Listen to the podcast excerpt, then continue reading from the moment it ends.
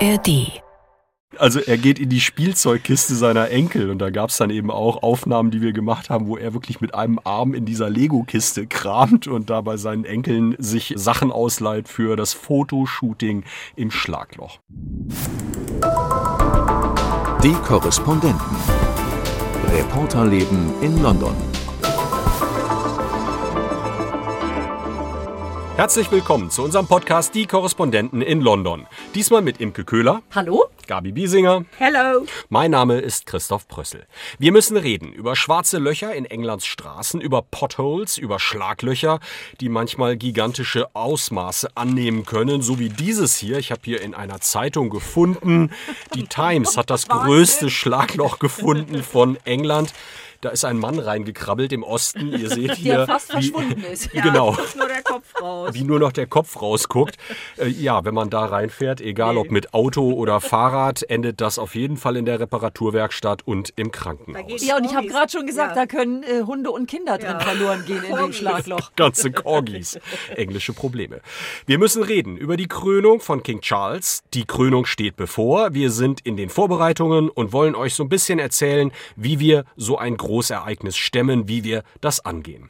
Starten wollen wir heute aber mit einer hochinteressanten Geschichte aus Bristol, die du, Imke, recherchierst. Es geht um Edward Colston, den britischen Unternehmer und Sklavenhändler, der im 17. Jahrhundert sehr viel Geld mit dem Handel von Sklaven verdiente. Er war Mitglied der Royal African Company, der Name deutet es schon an, das war eine Handelsgesellschaft, in der Händler organisiert waren, die unter anderem Sklaven verkauften, handelten und aus Westafrika importierten. Wir reden hier von größerem Ausmaß, also von einem sehr dunklen Kapitel der Geschichte. Und dieser Edward Colston war aber auch ein großer Gönner der Stadt. Er finanzierte Schulen, unterstützte die Armen und vieles mehr. Und in einer Kirche in Bristol hingen lange Zeit Fenster, die ihm gewidmet waren. Das wird derzeit geändert. Imke, die neuen Fenster stehen bereit. Was ist geplant? Ja, das ist wirklich eine ganz große und ganz spannende Geschichte. Also es gibt in dieser Kirche, der St. Mary Radcliffe Kirche in Bristol, ein ganz großes Fenster im Querschiff, das die Geschichte vom barmherzigen Samariter erzählt. Und so wollte sich Colston offenbar selber gerne sehen und so wurde er zum Teil damals aber auch gesehen, weil er eben sehr viel Geld gegeben hat für Kirchen, für Schulen und auch für Armenhäuser. Problem war aber eben, und du hast es gerade schon angesprochen, wo das Geld dafür herkam. Colston persönlich soll an der Versklavung von mehr als 80.000 Menschen beteiligt gewesen sein. Also, dass der nun der barmherzige Samariter war, brauchen wir nicht drüber zu reden, kann nicht so sein.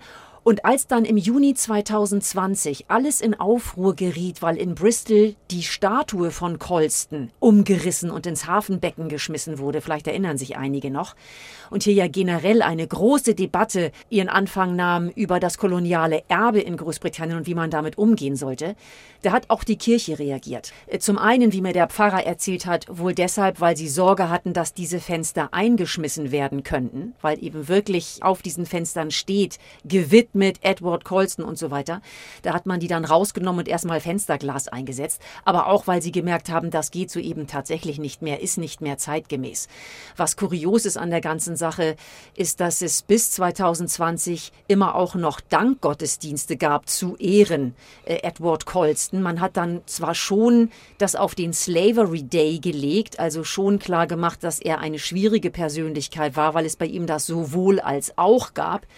Aber trotzdem passt das ja nicht zusammen. Also jetzt sind die Fenster raus. Es wurde ein Wettbewerb ausgeschrieben und vier Fenster haben jetzt sehr, sehr große Chancen, eingesetzt zu werden. Es fehlt noch die letzte Bewilligung, aber die sind eben neu, neue Buntglasfenster, sehr politisch, muss ich sagen. Mit, mit, tollen Motiven. Du hast ein paar Fotos mitgebracht. Wir haben Ja. uns das schon angeschaut. Ja. Äh, Erzähl mal, was ist hier zu sehen? Es soll vier Buntglasfenster geben mit vier Motiven. Einmal, wie Jesus den großen Sturm stillt, also biblische Geschichte. Dann einen Bezug zu einem Aufstand in Bristol 1963. Dabei ging es darum, dass Schwarze nicht für die Buskompanie der Stadt arbeiten durften. Da haben die demonstriert und auf dem Fenster, wenn es so bleibt, wie es ist, wird dann auch Jesus zu sehen sein als Demonstrant, der ein Plakat hochhält. Also der ist mit dabei, für Bürgerrechte zu kämpfen. Ein weiteres Bild, auch vielleicht das aktuellste von allen und hochpolitisch, Jesus im Schlauchboot. Zu sehen mit seinen Eltern soll tatsächlich die Flucht nach Ägypten darstellen, aber im Schlauchboot hat das natürlich noch eine ganz andere Konnotation und die versteht heutzutage jeder wegen der vielen Flüchtlinge, die hier über den Kanal kommen. Und äh, das vierte Fenster wird einfach die sehr multikulturelle Gesellschaft Bristols darstellen und versucht eben klarzumachen, jeder kann dein Nachbar sein und wir versuchen hier einfach das große Miteinander. Und wie gesagt, es wird noch äh, das letzte Okay abgewartet. Insofern, bis die Fenster eingesetzt werden, wird es noch ein paar Monate dauern. Aber das ist gerade im Schwange und gerade in Bristol, in dieser Stadt, einfach ein großes Thema. Das ist ja eine ziemliche Kehrtwende, die man dann dort in der Kirche erlebt. Du hast mit dem Pastor, mit dem Vikar, wie das dort heißt, äh, gesprochen. Wie war dein Eindruck? Was bewegt die Menschen dort? Ich habe ihn natürlich direkt danach gefragt, warum hat denn die Kirche, obwohl sie wusste, dass Colston auch Sklavenhändler war, ihn noch so lange gefeiert und geehrt. Und dann sagte er irgendwie sehr menschlich, sehr nett, ja, das wirft jetzt irgendwie kein besonders gutes Licht auf uns, oder? Also es braucht aber eben sehr lange, meinte er, bis man diese traditionellen eingesessenen Dinge verändert. Und er machte auch klar, wenn es nicht diesen Statuensturz gegeben hätte 2020, hätte man nie so schnell beschließen können, die Fenster auszuwechseln wechseln. Da hängen natürlich auch unglaublich viele dran und Gremien müssen ihr Ja geben und so weiter. Also wenn das damals nicht so eine brisante Situation gewesen wäre, hätte man gar nicht so schnell reagiert. Interessant waren die Reaktionen in der Stadt. Ich bin in die Stadt gegangen und habe junge Leute gefragt, wie seht ihr das denn? Ist das wichtig, dass diese Fenster ausgetauscht werden oder wie steht ihr dazu? Und es gab unterschiedliche Meinungen, also erstaunlicherweise auch von Schwarzen zum Teil die Meinung, das hätte es nicht gebraucht. Wichtig ist uns aber, dass Dinge erklärt werden. Mhm. Dass man den nicht einfach weiter feiert als guten Samariter, sondern klar macht, wer war er wirklich und dann hätte so ein Fenster eben eine Erklärtafel gebraucht oder irgendwie was in der Art andere Stellungnahmen von einem jungen Mann, hochinteressant von mehreren ehrlich gesagt, die gesagt haben, ich will nicht bei Instagram mitmachen, ich will nicht, dass du mich filmst, ich will nicht, dass du meinen echten Namen nennst. Wo ich dachte so, ui, was ist denn hier mhm. los? Äh, wo die sagten, das ist ein ganz heißes und brisantes Thema und da kann man sich auch sehr schnell so in die Nesseln setzen, dass man einen Shitstorm auslöst. Mhm. Haben sich dann vorsichtig geäußert. Also man merkt, dass das brisant ist in Bristol. Und sehr spannend auch eine junge Schwarze, die auf eine Colston-Schule gegangen ist. Da merkst du eben wieder, wie groß Colston war in dieser Stadt. Nachdem sind viele Dinge benannt, eben auch diese Schule.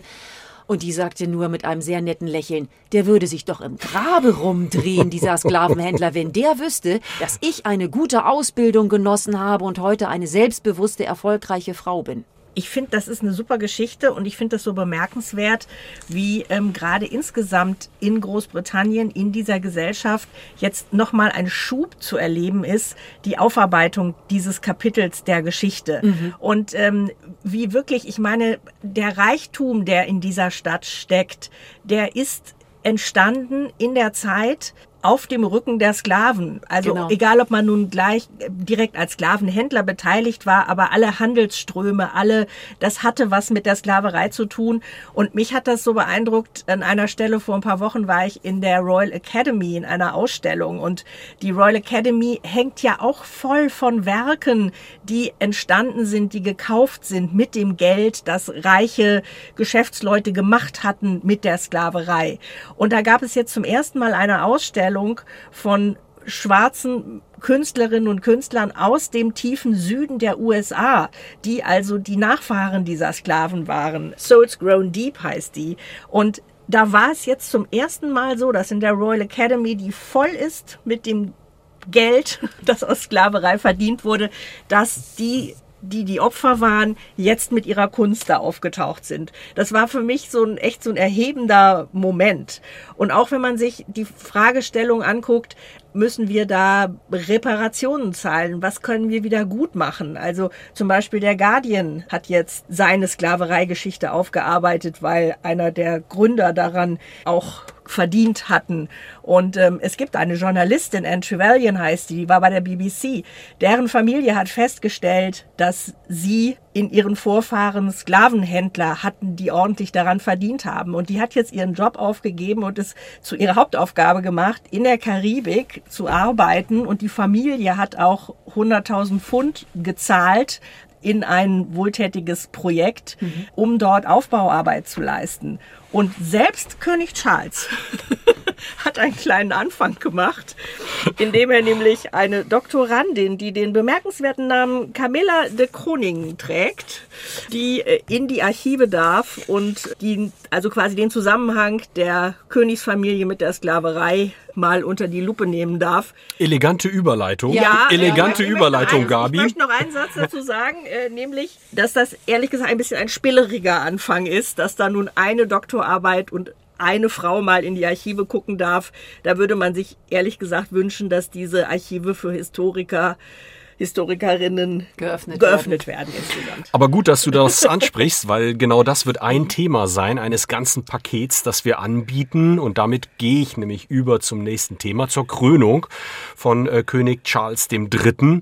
Wir bereiten uns vor, eigentlich auch schon seit Wochen, muss man sagen. Und es geht darum, der ARD, den vielen Hörfunkwellen gerecht zu werden und viele Themen anzubieten, die rund um diesen Tag gespielt werden können in den Programmen der ARD. Und dazu gehört auch die, das koloniale Erbe der Monarchie, das koloniale Erbe des Königshauses. Aber wir haben noch viel mehr im Köcher. Und äh, Gabi, zu dem Thema, weil wir jetzt kurz äh, davor stehen, wollte ich dich einfach mal fragen, wie laufen die Vorbereitungen? Ja, wir haben ein, ich glaube, es sind zwölf Seiten, ein zwölf Seiten langes Programm erstellt mit äh, Vorberichten und dem, was wir an den drei Tagen, an denen die Krönung sich quasi ja hinzieht, vorbereiten. Und äh, wir wollten das eigentlich erst kommende Woche rausgeben, aber es haben uns schon so viele Anrufe erreicht. Wann können wir was buchen? Wann, wann können wir mit euch sprechen? Dass wir das jetzt schon mal an die Programme der ARD veröffentlicht haben. Gib uns mal eine Kostprobe. Was steht drauf? Also wir, wir haben natürlich versucht, da eine ausgewogene Mischung hinzukriegen, auch was die Vorberichte angeht. Du hast es angesprochen, problematische Themen rund um das Königshaus, Kolonialismus, Erstarken der Republic-Bewegung, die also als die Queen noch unterwegs war, keine Schilder hochgehalten, Not My Queen, aber jetzt tauchen sie überall auf, Not My King. Und sogar also, Eierwerfer. Eierwerfer, also vor welchen Herausforderungen steht das Königshaus, was die Akzeptanz angeht. Das als Beispiele für Themen, wo wir das Königshaus kritisch beleuchten, auch was die familiären Zwistigkeiten dort angeht und welchen Schatten die eigentlich auf das Königshaus werfen. Aber natürlich dann auch so ein bisschen die glamouröse Seite, äh, auf welchen Thron Thronen wird da gesessen, äh, welche Diamanten werden da in welchen Kronen getragen. Das ist ja eine Geschichte, die ihresgleichen suchte. Warum Krönung überhaupt? Genau, äh, welche Öle? Ja, und das finde ich ja so spannend. Ich habe gleich ein Interview mit einem Theologen, der sich speziell mit der Krönung befasst hat und werde mal dieser Frage auf den Grund gehen, warum das überhaupt ein religiöser Akt ist. Es ist ja mindestens auch so sehr ein politischer, aber was ist das Religiöse daran und was bedeutet die Salbung? Die ist mystisch, das ist das Sakralste überhaupt, aber was ist das denn genau und was passiert da eigentlich und welcher Bedeutung wird das Ganze beigemessen? Ich bin total gespannt. Und ich habe ein langes Interview geführt mit Catherine Mayer. Die hat ein Buch geschrieben, schon 2015, ähm, Charles mit dem Herzen eines Königs. Und sie hat das jetzt nach dem Tod der Queen nochmal überarbeitet. Und die, finde ich, ist so eine wirklich ganz gute Beobachterin. Wir haben hier ja viele Königshausexperten, Expertinnen in den vielen Medien und da merkt man dann auch schon schnell immer, ja, die kommen von einer Zeitung, die monarchistisch äh, ist und da wird dann entsprechend geschrieben. Da gibt es die Lagerbildung gegen Harry und Meghan und Daily Mail. Daily Mail zum Beispiel, aber auch äh, andere, sagen wir mal, etwas gehobenere konservative Blätter, zum Beispiel der Daily Telegraph. So, da weiß man schon immer, in welche Richtung das geht. Und die Catherine Mayer, finde ich, hat so einen sehr unabhängigen Blick darauf. Und ich habe dann auch immer mal versucht, ich wollte dann von ihr wissen, wer ist denn jetzt schuld an dieser Harry und Meghan Misere? Aber da sagt sie dann nichts zu, sondern reißt dann so den Problembogen auf, wer da an welcher Stelle eventuell. Und äh, das, das ist so eine ganz schöne, finde ich, zurückgenommene Art, das zu betrachten eigentlich. Und ich mache nämlich ein halbes Stunden Feature über König Charles, wo eben auch die Aspekte, die wir eben angesprochen haben, alle vorkommen. Und das wird dann also in den Radioprogramm der ARD in der Woche vor der Krönung gesendet und natürlich dann auch in der Audiothek zur Verfügung stehen. Genau, die ARD Audiothek, darauf kann man auch nochmal hinweisen. Dort wird man das dann sicherlich mit einem Stichwort Charles äh, auch finden können. Ab wann? Ab dem 1. Mai ungefähr. Also für alle, die sich mit uns quasi auf die Krönung vorbereiten wollen und da Hand anlegen möchten, es gibt alles bei den Merchandising-Artikeln, alles und zwar auch Strickmuster zu kaufen. Also wer Charles stricken möchte, damit er dann vielleicht sogar in Lebensgröße im Wohnzimmer auf dem besten Sessel thronen kann am 6. Mai, der kann das auch noch tun. Und auch das ein Thema unseres Pakets, mit dem sich Imke beschäftigt. Ja, das Ganze in vielen Facetten bei uns in den Radioprogrammen der ARD. Lasst uns zum Schluss noch über die Schlaglöcher reden. Es ist gerade Hochsaison. Nach dem Winter sind viele Straßenbeläge durch. Es treten kleinere und größere Löcher zutage. In der Stadt, aber vor allem auch auf dem Land. Das ärgert Autofahrer, für Motorradfahrer und vor allem für Radfahrer ist das gefährlich. Ja, Christoph, du kennst das Problem ja persönlich sehr gut. Du fährst viel Fahrrad. Wie ernst ist das denn? Ja, das ist schon bemerkenswert, äh, wenn man äh, hier mit dem Fahrrad unterwegs ist. Ich fahre sehr gern Rennrad und auch gerne mit äh, anderen aus dem Verein. Und dann sind wir auch im Umland von London unterwegs. Und da gibt es auf nahezu allen Straßen wirklich große Löcher, 50 Zentimeter Durchmesser bis einen Meter, 10, 20, manchmal 30 Zentimeter tief.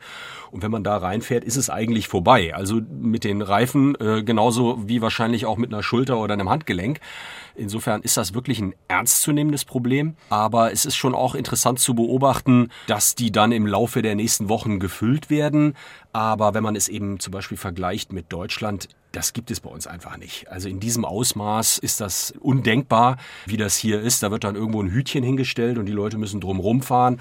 Das ist dann auch noch äh, eine Belastung, glaube ich, für den Verkehr und äh, ja, das Ärgernis für viele Radfahrer, für viele Autofahrer, die um ihre Stoßdämpfer fürchten, ist groß. Und teilweise passiert ja offensichtlich sehr lange nichts. Ich kann mich noch an einen Beitrag erinnern, den ich über Rod Stewart gemacht habe. Der war so sauer, weil der quasi sein eigenes Haus über die günstigste Straße nicht mehr erreichen konnte. Okay, sagt er, die ist wirklich nicht geeignet für meinen Ferrari, diese Straße. Ne? Er hatte vielleicht noch ein besonderes Problem.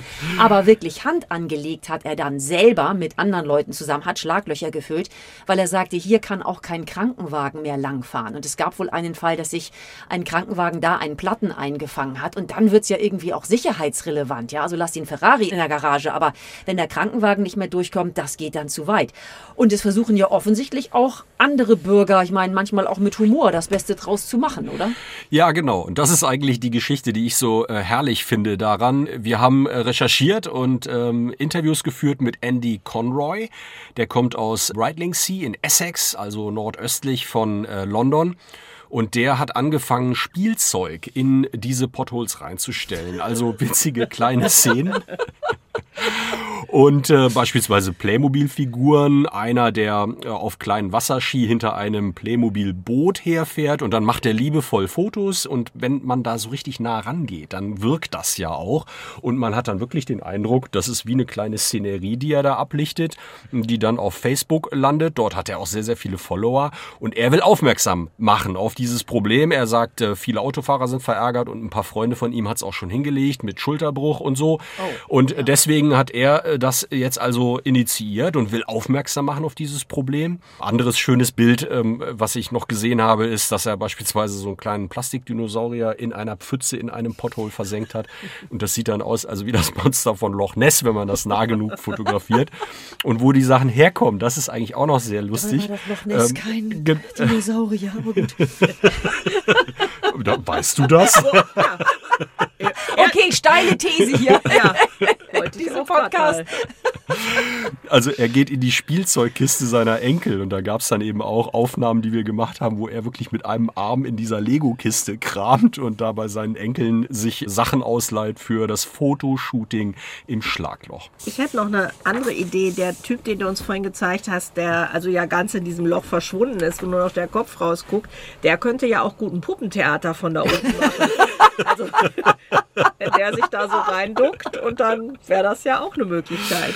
Ja, es ist ein, ein großes Thema und bei diesem Dreh, ich habe gerade noch mal mit unserem Kameramann gesprochen, der da dabei war und das war sehr lustig, weil bei diesem Dreh hat man also, haben sie dann dort in dem Ort gestanden und haben äh, gefilmt und dann hielt also auch der Busfahrer, der da regelmäßig vorbeifährt und wusste gleich, um was es geht und wollte also einbringen, wie schrecklich diese Schlaglöcher sind und äh, dass das jedes Mal durchschlägt in seinen Rücken und dass man da jetzt wirklich mal darauf aufmerksam machen müsste. Und dann kam auch noch eine Passantin vorbei, die also wusste, ein paar Meilen runter die Straße, dort gibt es ein Unternehmen, die haben gerade eine Maschine gebaut, die also in wenigen Minuten solche Schlaglöcher füllen könnte. Und also die Anteilnahme war riesig bei diesem Dreh.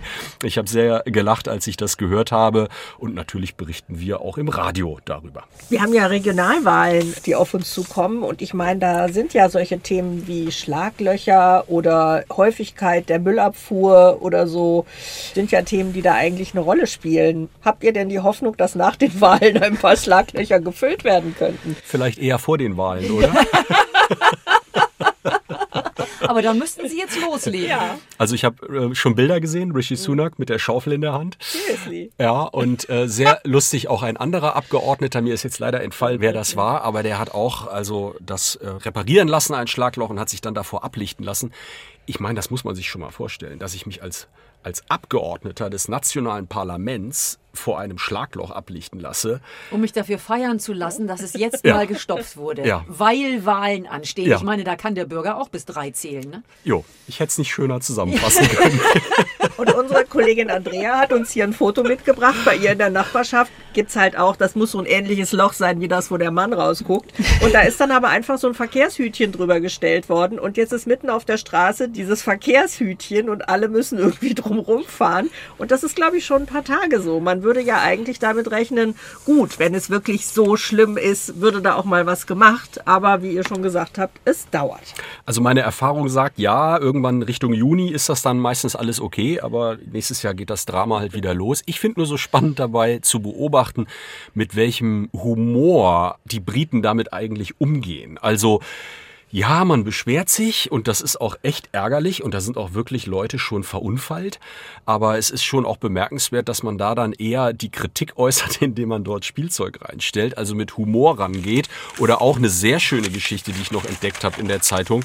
Da war ein Vater, der sich so über diese Löcher geärgert hat, dass er also ein digitales Quartett gemacht hat und man kann in diesem Quartett also dann sagen, welches Pothole, wie tief und dann entsteht ein Ranking und wer also die größeren Potholes auf der Hand hat, der gewinnt dann dieses Quartett. Also es ist eine unglaubliche Kreativität, mit der zu diesem Thema umgegangen wird und das finde ich bemerkenswert, Miseren und Probleme so anzupacken mit diesem Humor. Vielleicht können wir Deutschen davon ein ganz kleines bisschen was lernen. Vielleicht nicht von den Potholes, aber zumindest von dem Umgang. Guter Schlusssatz. Keep calm and carry on. Ja, genau. Ja, und in diesem Sinne verabschieden wir uns heute.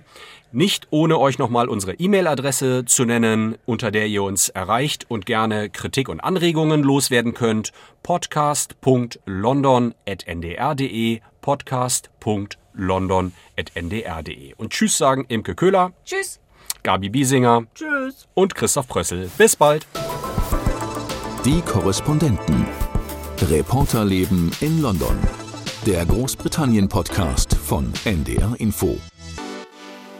Hallo, ich bin Ingo Zamperoni von den ARD Tagesthemen. Im Podcast Amerika, wir müssen reden, spreche ich alle zwei Wochen mit meiner Frau Jiffer über das, was die USA und das transatlantische Verhältnis im Allgemeinen bewegt. Denn ähnlich wie das Land ist auch meine amerikanische Familie gespalten. Mein Schwiegervater etwa wählt Trump und die Republikaner, meine Frau ist von den Argumenten der Demokraten überzeugt.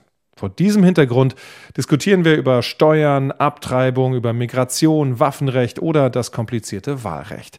Hört also gerne rein in unseren Podcast, zum Beispiel in der ARD Audiothek.